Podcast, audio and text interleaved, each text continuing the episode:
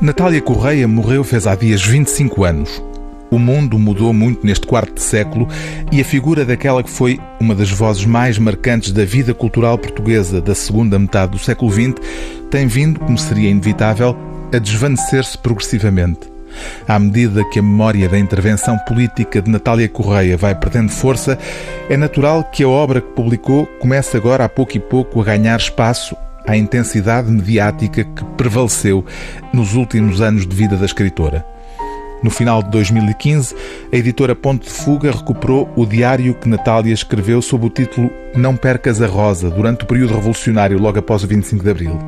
Agora, a mesma editora, recuando ainda mais no tempo, recupera um dos primeiros livros da autora, um livro de viagens com o relato da primeira visita de Natália Correia à América.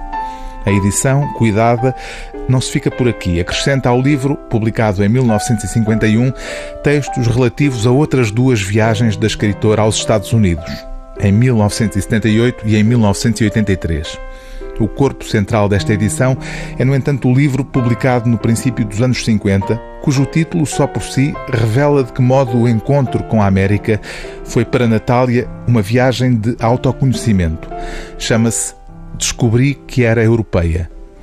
Mais do que as opiniões da escritora sobre aquilo que viu do outro lado do Atlântico, algumas inevitavelmente datadas, outras inevitavelmente circunstanciais, aquilo que ressalta é a extraordinária vitalidade da prosa, às vezes quase poesia, em pinceladas rápidas, como numa simples descrição de um pôr-do-sol observado a partir do avião.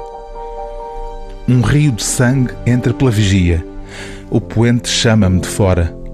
Sinto-me paralisada, tolhida pela angústia do indescritível. Estes poentes, vistos do alto, têm uma permanência que asfixia. São perigosos Sinto neles o perigo de uma conversão aos símbolos divinos que a razão repudia. Embaixo, a terra é uma maqueta mal delineada pelas sombras. Solitária e fulgente, Vênus é a possível estrela onde nasce a poesia.